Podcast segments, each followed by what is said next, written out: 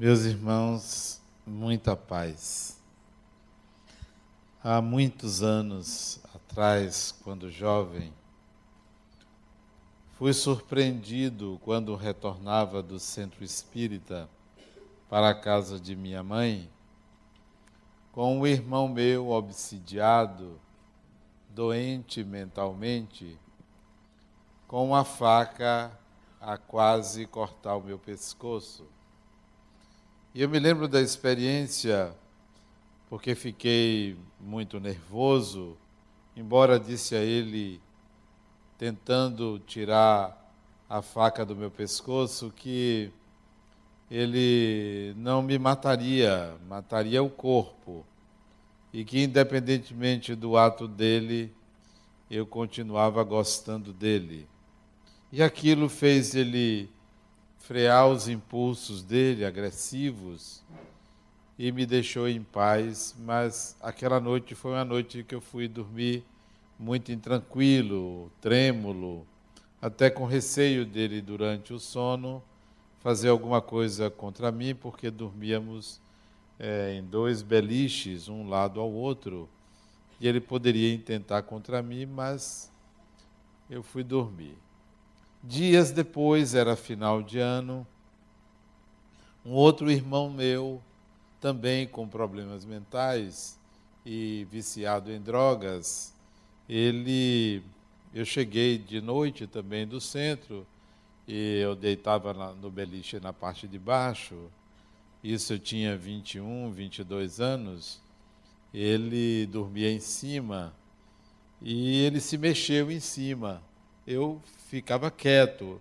Eu não queria mexer muito para ele não reclamar. E ele lá de cima disse: O que foi? Está incomodado aí embaixo? E eu não tinha dito nada. Eu disse: Não, sem problema. Mas aí ele, não satisfeito, desceu, me tirou da, da cama e é, me bateu. Né? Ele era muito forte. E ali eu apanhei, mas eu não não caía, né? E ele queria que eu caísse no chão. Eu não caía. Ele bateu, até que não doía muito. E eu, ele me jogou no, no beliche de novo e subiu, mas ele estava tão nervoso. Eu acho que ele estava acompanhado que o beliche não aguentou e ele caiu com o estrado em cima de mim, né? E ele não disse nada, levantou-se, saiu de cima do estrado, botou o estrado no lugar deitou de novo e eu fui dormir muito apreensivo, muito trêmulo. Esses dois irmãos, a gente convivia ali, tinha mais outros dois, mas esses eram os mais obsidiados. E eu, no dia seguinte, isso foi na mesma semana, no dia seguinte eu fiquei muito apreensivo, é, trêmulo até, e até o corpo todo dolorido, parecia que eu tinha tomado uma surra. De fato, eu tinha apanhado, mas não foi muita coisa grave, ele parece que tinha até pena de mim.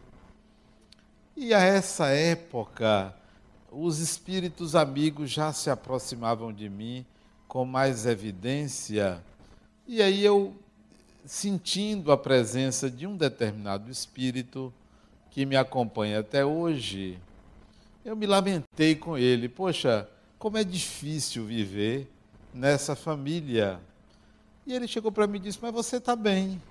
Eu digo: Mas como bem? Passando por isso?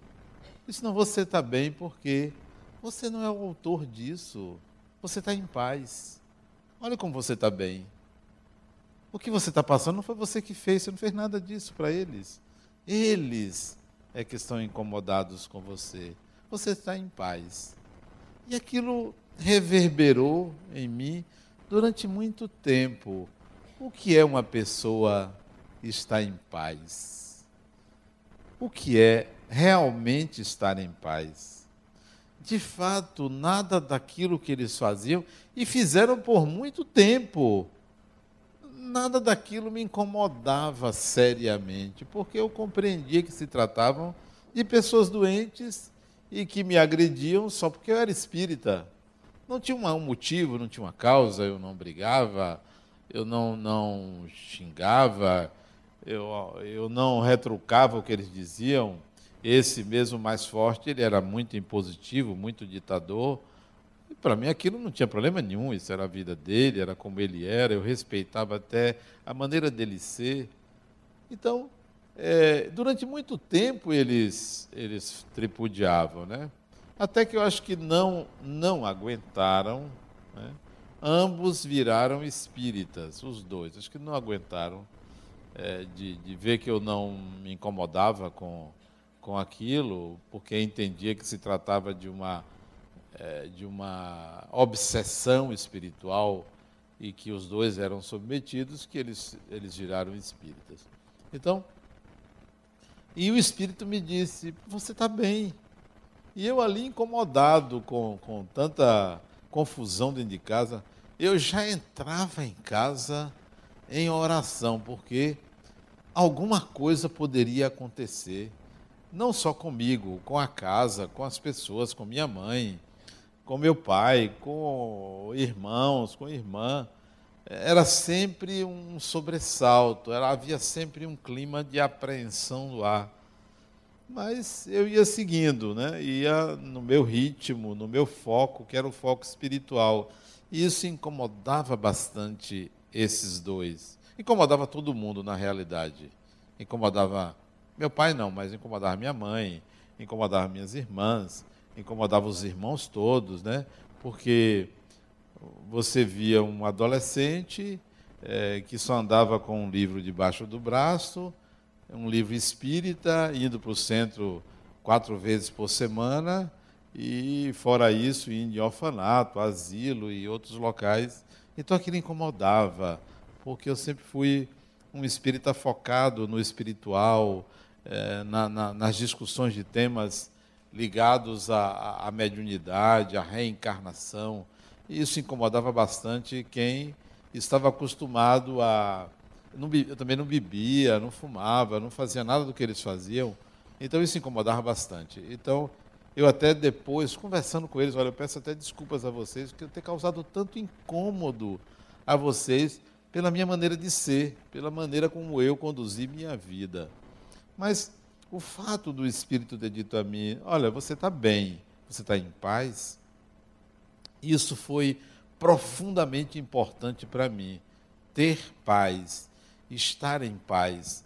É, lá adiante, muitos anos depois, eu vivi uma experiência luminosa na Suíça em que eu fui me deitar no, no, na parte superior de uma residência, de um chalé, e meu corpo ficou muito quente, quente demais. Quente, e eu sentia que o corpo se expandiu. E isso durou pelo menos uns 20 minutos, o corpo quente mesmo. Eu não estava com febre, o corpo estava quente. É, e eu fiquei tranquilo, porque eu aprendi que diante de qualquer circunstância, a melhor coisa é você ficar em paz, você ficar na sua e observar o que, que pode estar acontecendo. Depois eu vivi a experiência do AVC, que metade do meu corpo ficou paralisado, e a mesma paz veio eu vou observar o que, que está acontecendo, o que, que se dá, qual, qual é o próximo evento diante disso, e manter a calma e a tranquilidade em momentos de extrema tensão. Né? Então, é ter paz. De onde vem essa paz? Qual é a mágica? O que, que pode fazer com que a gente pare o impulso do desespero, o impulso de é, é, fazer algo é, muito rápido ou sem noção do que pode é, acontecer. Então, o que, que faz com que uma pessoa é, fique em paz? E a partir daquela fala daquele espírito, você está bem, que poderia ser interpretado com um pouco de sadismo, da parte dele, porque está vendo eu ali em aflições dizer você está bem, porque você está em paz, é, eu comecei a pensar na, é, na preciosidade que é uma pessoa ter paz, uma pessoa ter tranquilidade, mesmo que em certos momentos ou diante de certos eventos, essa mesma pessoa fique intranquila, passe um pouco de intranquilidade, mas é, a, a, normalidade da pessoa, é, o mais comum é ter paz, principalmente durante eventos significativos.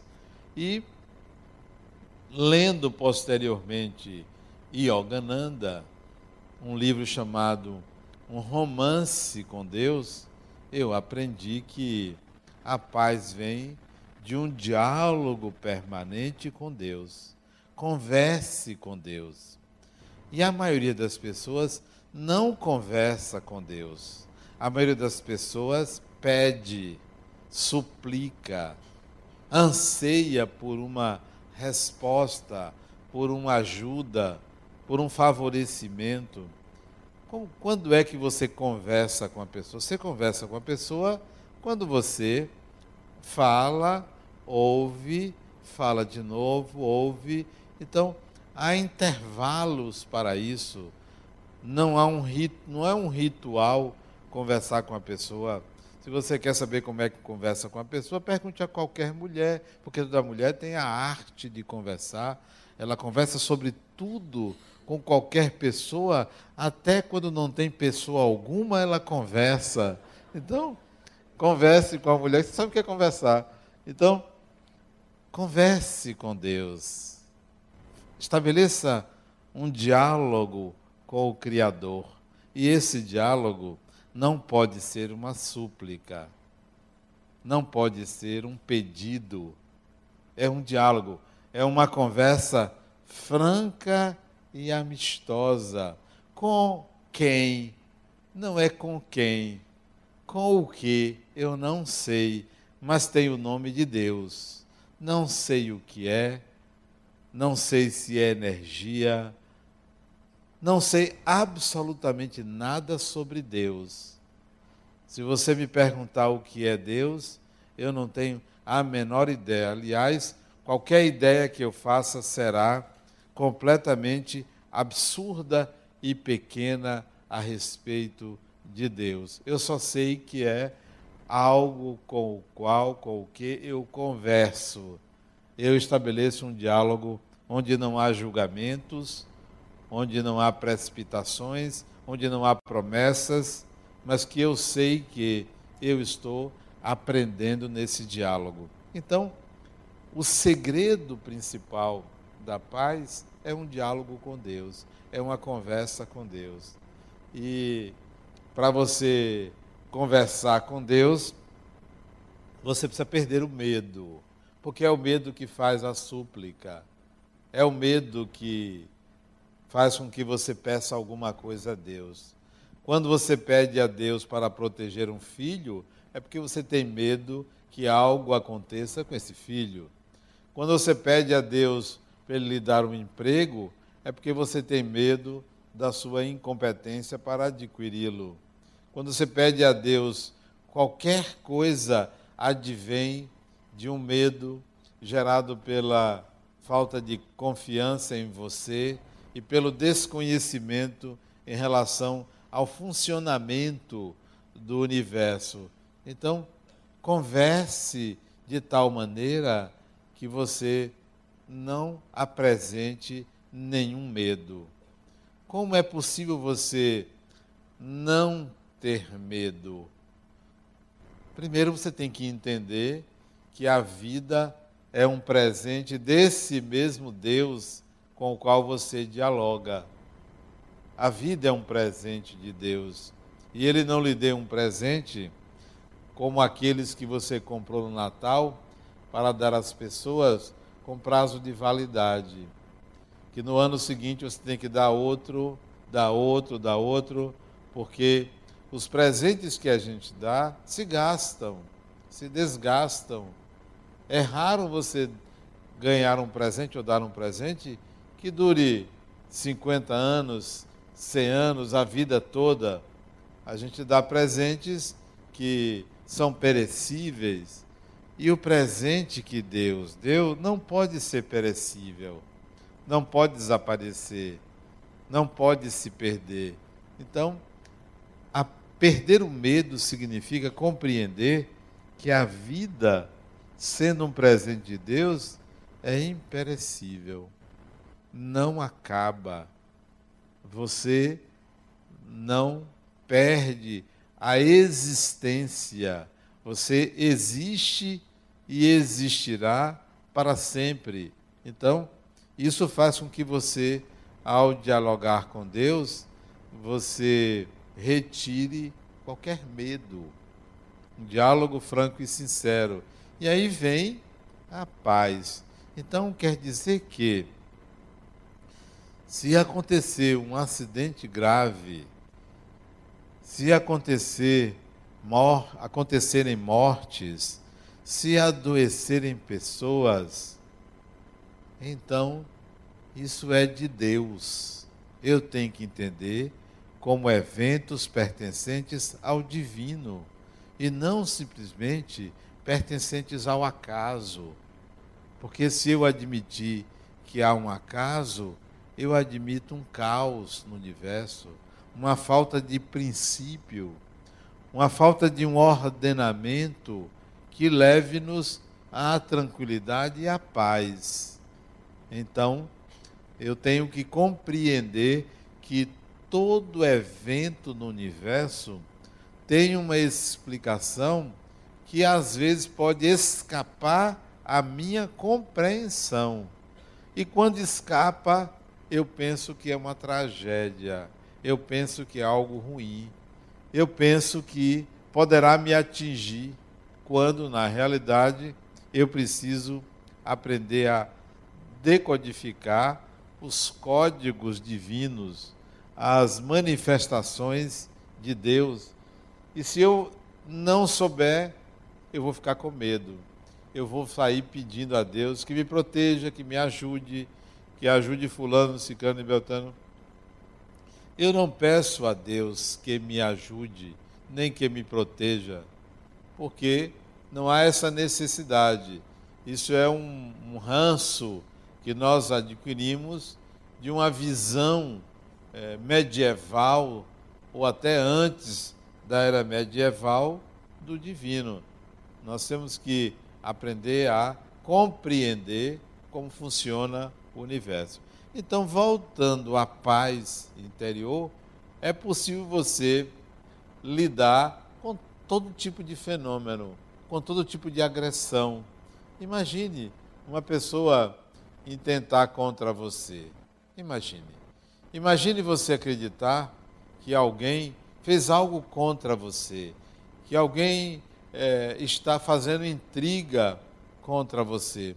Eu me lembro de um colega meu na Caixa Econômica, quando eu trabalhava, eu era engenheiro, ele, eu era o chefe, e ele fez um monte de intrigas a meu respeito, dizendo que eu recebia propina para liberar os processos técnicos, né?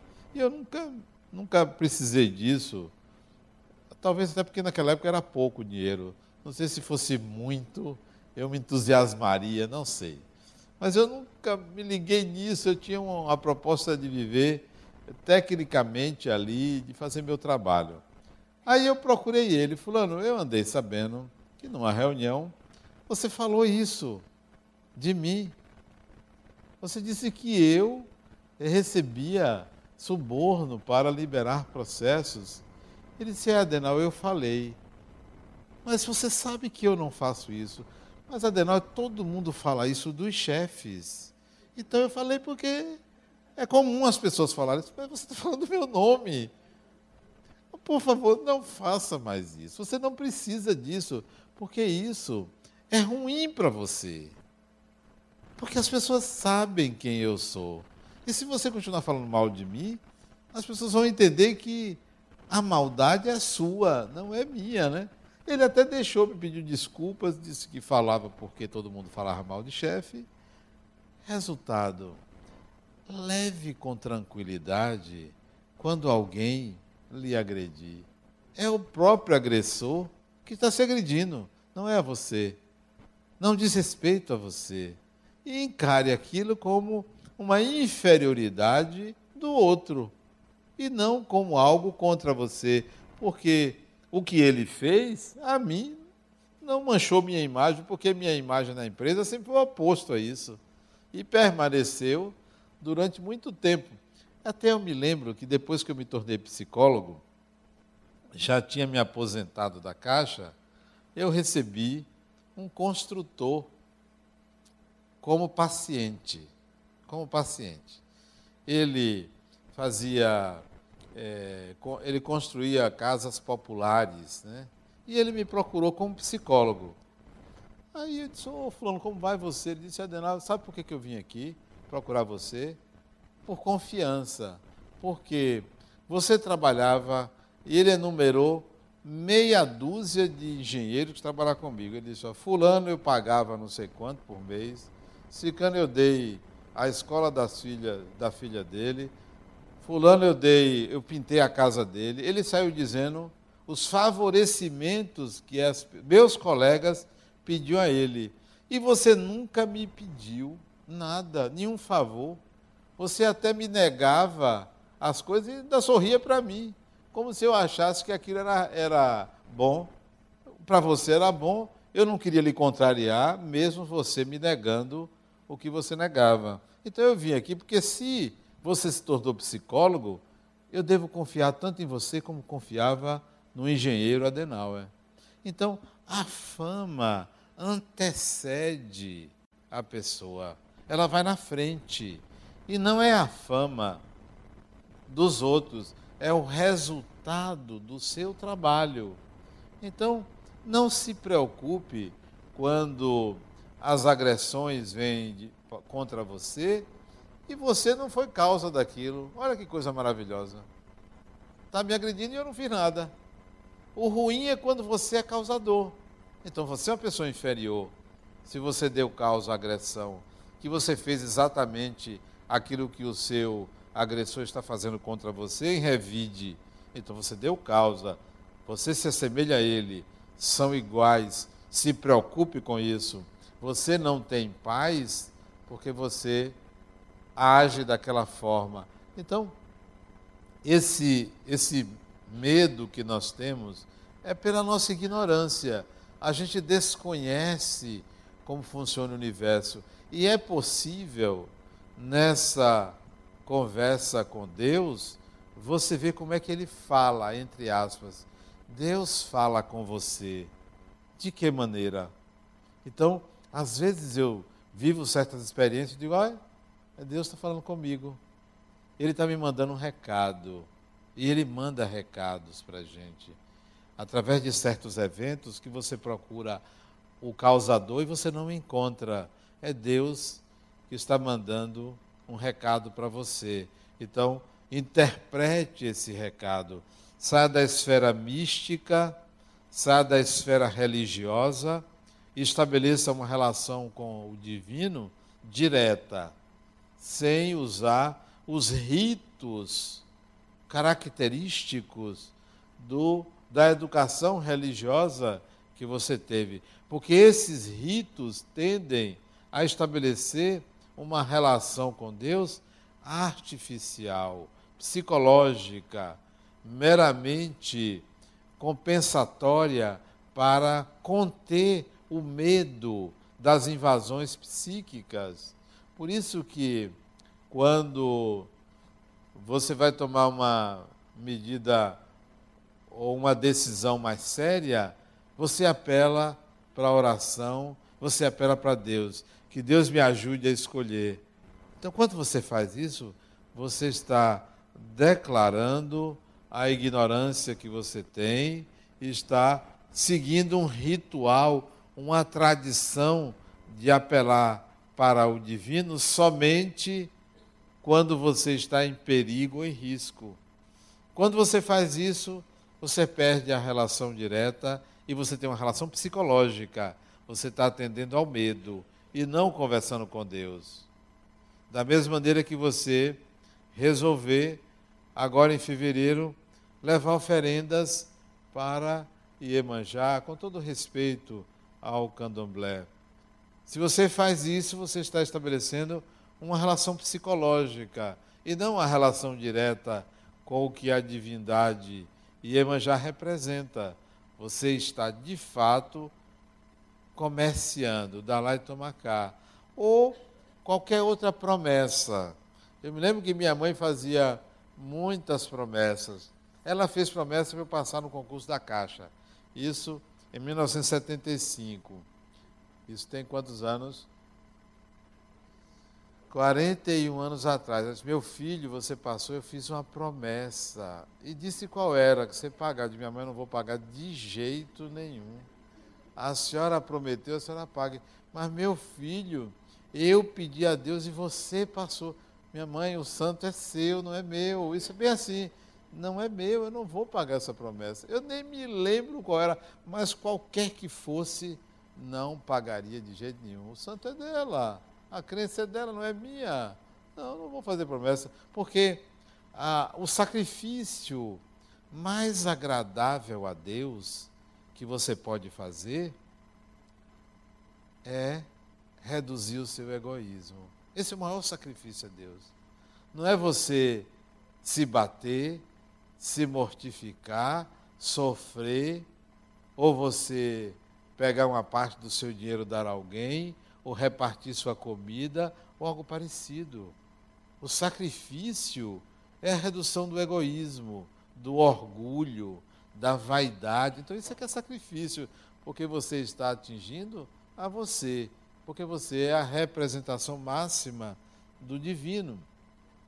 Então, a sua relação com Deus não pode ter os rituais que você aprendeu. Esses dias, onde foi, meu Deus? Não sei nem onde foi. Não, foi sábado. Acho que foi sábado passado.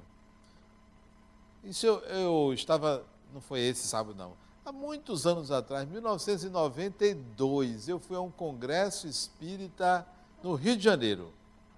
Rio de Janeiro uma assembleia grande, eu estava sentado na segunda fileira, na segunda fileira, eu e mais dois amigos. Aí o presidente do congresso, para abrir o congresso, se levantou e disse: Vamos orar. Todo mundo levantou, menos nós três. Eu até ia, ia levantar, mas a pessoa que estava comigo disse: Não, fique sentado. E o outro amigo também ficou sentado, porque esse que estava com a gente não quis levantar. E oramos ali, sentados. E eu me lembro que depois que terminou a abertura, algumas pessoas vieram nos criticar. Por que, que vocês não levantaram na hora da oração? Por quê? Porque para orar, você pode estar em pé, sentado, deitado, correndo, nadando, voando, caindo, subindo. Não tem posição. E ninguém nunca chegou para mim e disse assim, olha, para você rezar, você tem que ficar em pé. Eu fiquei. E sábado agora, aqui no centro, foi sábado agora, eu nem me lembro, eu faço tanta palestra que eu não sei. Foi no Natal. Foi no Natal, sábado. Sábado foi Natal, né? Vamos levantar todo mundo de pé. Eu não levantei, não. Eu estava até cansado. Fiquei sentado. Porque fica um senta, levanta, um senta, levanta, né? Para quê? Não, não é do meu estilo. Então, você quer conversar com Deus? Saia dos rituais. Porque eles levam você a uma relação psicológica e não a relação direta. E a relação direta é pessoal. É pessoal. Não é igual para todo mundo. Como você vai dialogar com Deus, é você. Como eu vou dialogar, sou eu. É pessoal, é intransferível. Não tem um formato padrão. Não é assim, não é assado. Quando os discípulos perguntaram a Jesus: como é que ele deveria orar. E ele falou: é, quando tiver de orar, faça assim: Pai nosso que estás no céu. Resultado: todo mundo já faz isso no automático. Nem o Pai é nosso, porque cada um quer o seu, cada um quer o seu favor. Nem está no céu, porque o céu é dos satélites, dos aviões, dos passarinhos, não está no céu, porque se estivesse no céu não estaria na terra. E por aí vai. Ele deu uma ideia da relação e as pessoas transformaram num rito, num rito que já não tem o mesmo significado que tinha lá atrás. A mesma coisa fizeram com a cruz. A mesma coisa. A cruz é o símbolo do cristianismo. Por quê? Por quê? Ninguém sabe, as pessoas usam. Mas na realidade, a cruz era um sinal de acesso às catacumbas. Para você entrar nas catacumbas e ali se reunir para conversar sobre as palavras de Cristo, as pessoas faziam um sinal. Esse sinal identificava o cristão. Quem não fazia o sinal não podia entrar. Era um código. E isso se perpetuou. Ah, mas as pessoas usam o crucifixo com a cruz, sabe nem para que aquilo. É uma relação psicológica, não é uma relação real. Você não está lidando com Jesus, está lidando com aquilo que representa em sua mente. Então, quando você for lidar com Deus, não é uma representação mental. Não pode ser algo que você esteja precisando de última hora. O que a gente precisa de última hora, compra ali em loja de conveniência. Loja de conveniência é para você comprar coisas de última hora. Está faltando pão, você vai ali e compra. Está faltando uma bateria, você vai ali e compra. Coisas de última hora você compra em loja de conveniência. Para Deus, não pode ser de última hora.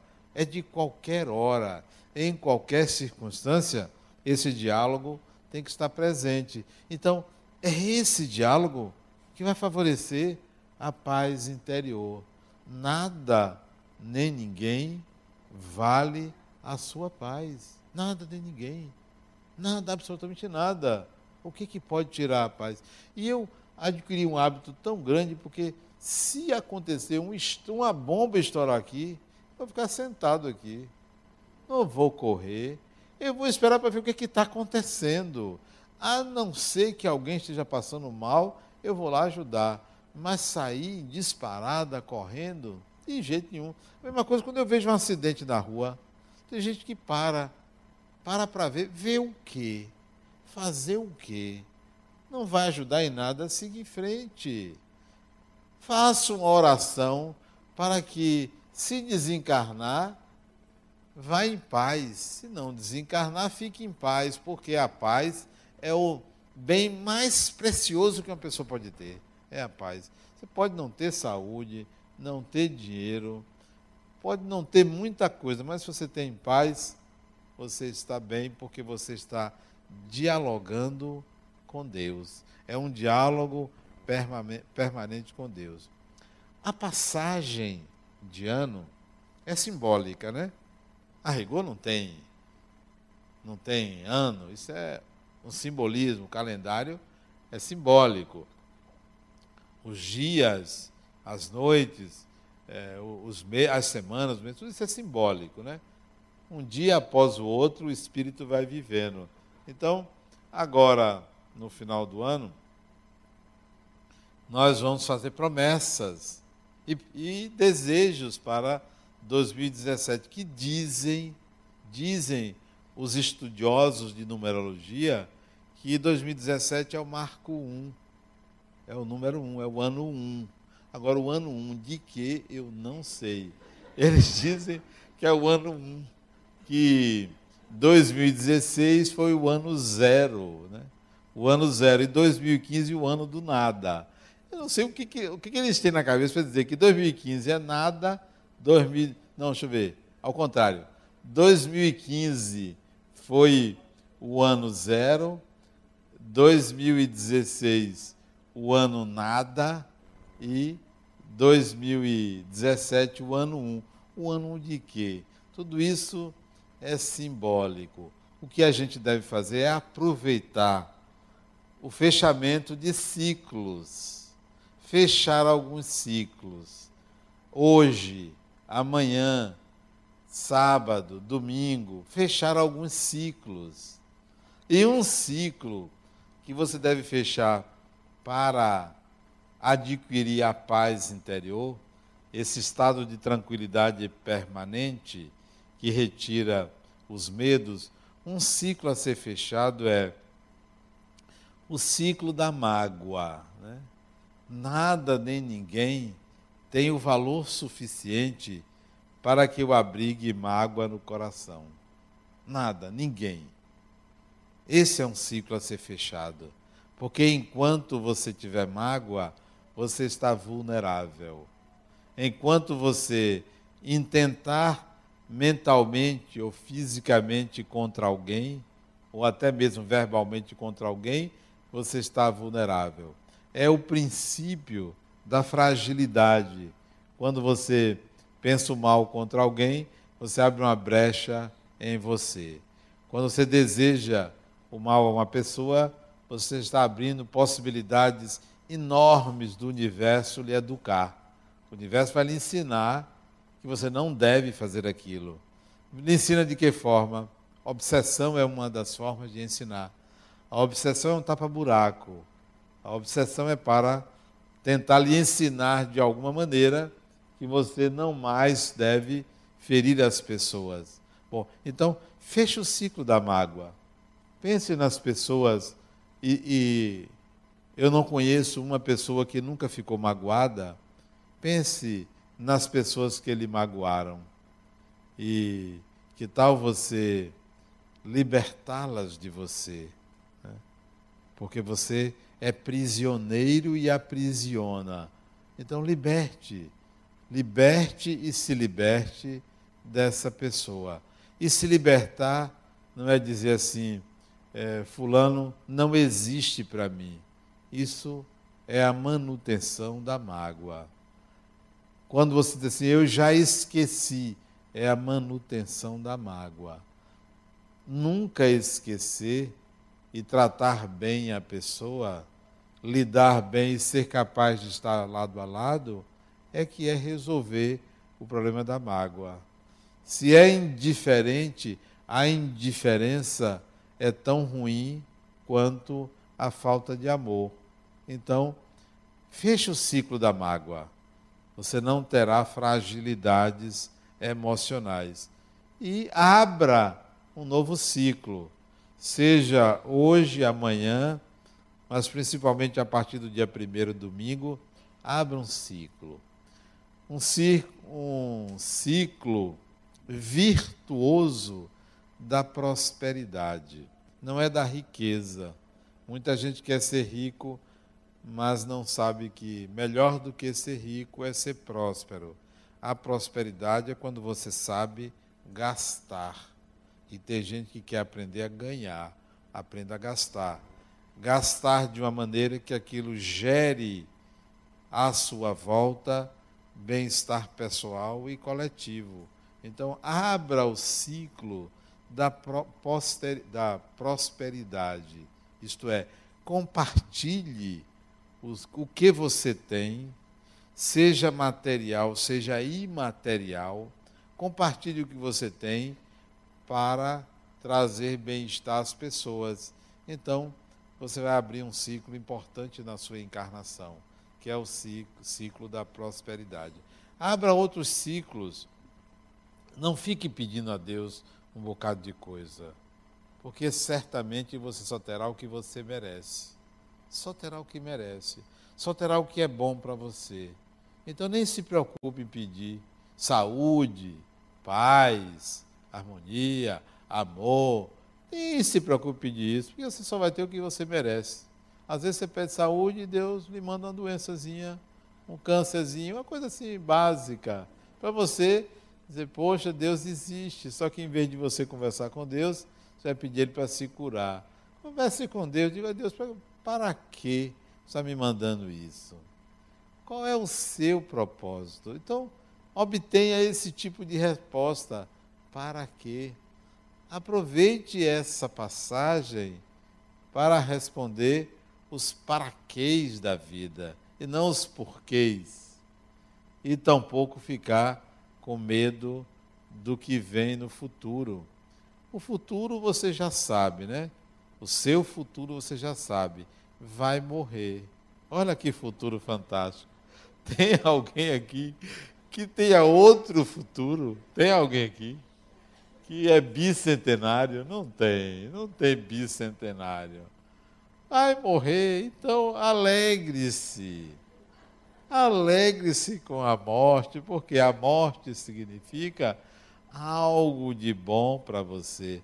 Não tenha medo depois. Esqueça os ritos que falam da morte, que é isso, que é aquilo, que nada. É uma passagem com direito a retorno. É uma passagem com direito a retorno. Você volta. Então fique tranquilo. Você vai e volta.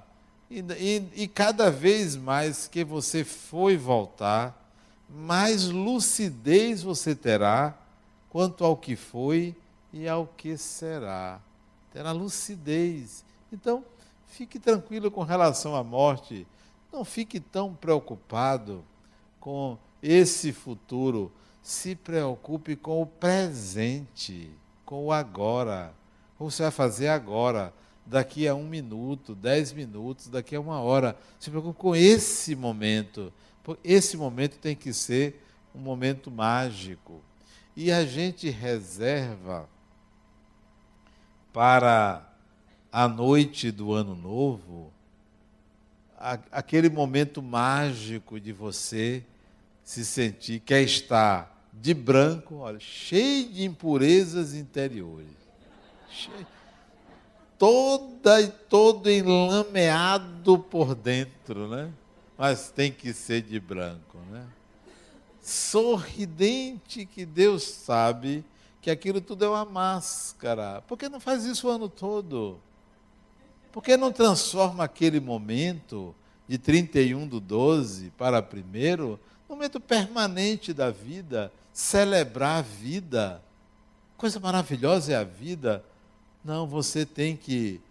As pessoas perguntam: onde é que você vai passar o ano novo? Me pergunta assim: eu vou passar aqui dentro. Aqui dentro, comigo. Não, Adena, você entendeu. Então você também entendeu o que eu quis dizer, né? Vou passar aqui dentro, porque eu estou sempre comigo, da razão por estar sempre de bem com qualquer pessoa, porque eu estou sempre comigo. Sem nenhum egocentrismo, estou sempre comigo, então posso estar aqui, ali, em qualquer lugar, preferencialmente com pessoas queridas, preferencialmente, mas se não der, pode ser em casa, pode ser na rua.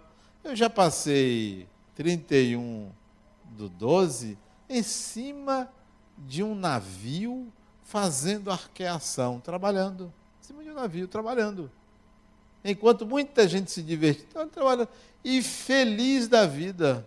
Feliz da vida porque a felicidade não é estar em um lugar, é estar em paz. Então, pegue esse 31 do 12 aí e traga ele para hoje. Faça hoje. É, realize esse 31 do 12 em qualquer momento em qualquer circunstância, com qualquer pessoa. Não espere para ser apenas naquele dia. Então, essa é a noção do estar em paz, que é o maior presente que uma pessoa pode ter, ou o maior bem que se pode ter, é estar em paz. Mesmo que a conta bancária esteja lá embaixo, mesmo que você esteja desempregado, desempregada, o mais importante é você estar buscando não está parado, está buscando, mas estou em paz, porque o que, que eu preciso para obter aquilo que eu quero? Então eu vou buscar meios para alcançar aquilo que quero. Não é só esperar bom tempo acontecer. E tem gente que diz: não, quem espera sempre alcança. Quem espera é preguiçoso. A pessoa é preguiçosa. A espera tem que ser ativa. Eu vou esperar, mas enquanto eu estiver é, esperando, eu estou agindo para obter aqueles recursos, aqueles meios ou aquele objetivo. A propósito, eu escrevi no meu blog, é, dias atrás, não sei se foi dias atrás ou do mês passado, não me lembro, que é tanta coisa, sobre o tempo. E eu coloquei que o tempo não cura nada. E eu recebi uma, uma resposta de alguém criticando, eh, dizendo que o tempo cura tudo tal. E eu questiono aqueles que acreditam que o tempo cura. Não entendem que o tempo é um ente criado pela consciência. Ele não é um ato concreto, não é uma circunstância concreta. Se algo acontece que modifica uma experiência, um evento, não é o tempo que proporciona, há um agente que causa aquilo. Então, se você sofre um ferimento e ele vai se curando com o tempo, o tempo aí é um outro nome para os anticorpos que foram produzidos para a cura daquela ferida. E não o tempo. O tempo não é capaz de nada. Então, pegue a sua noção de tempo e crie experiências para preencher o que você chama de tempo. Crie experiências, realize, atue, faça alguma coisa não espere o tempo passar. Você pode até dizer assim: bom, eu não vou fazer isso agora. Eu vou fazer isso daqui a um dia, dez dias, um ano. Ok. Aí alguém diz assim: pois está vendo que você precisa do tempo? Não. Daqui para um ano, você tem que fazer outras coisas, você tem que estar sempre atuando. Então, o tempo pode ser uma questão de prioridade, de experiências mas sempre o espírito estará vivendo uma experiência. Viva experiências para lhe trazer paz interior, porque esse é o grande presente. Abra o ciclo de 2017 dizendo assim: eu vou conquistar a minha paz interior. Eu vou fazer isso comigo. Eu vou me dar esse grande presente. E nesse nessa abertura de ciclo, converse com Deus.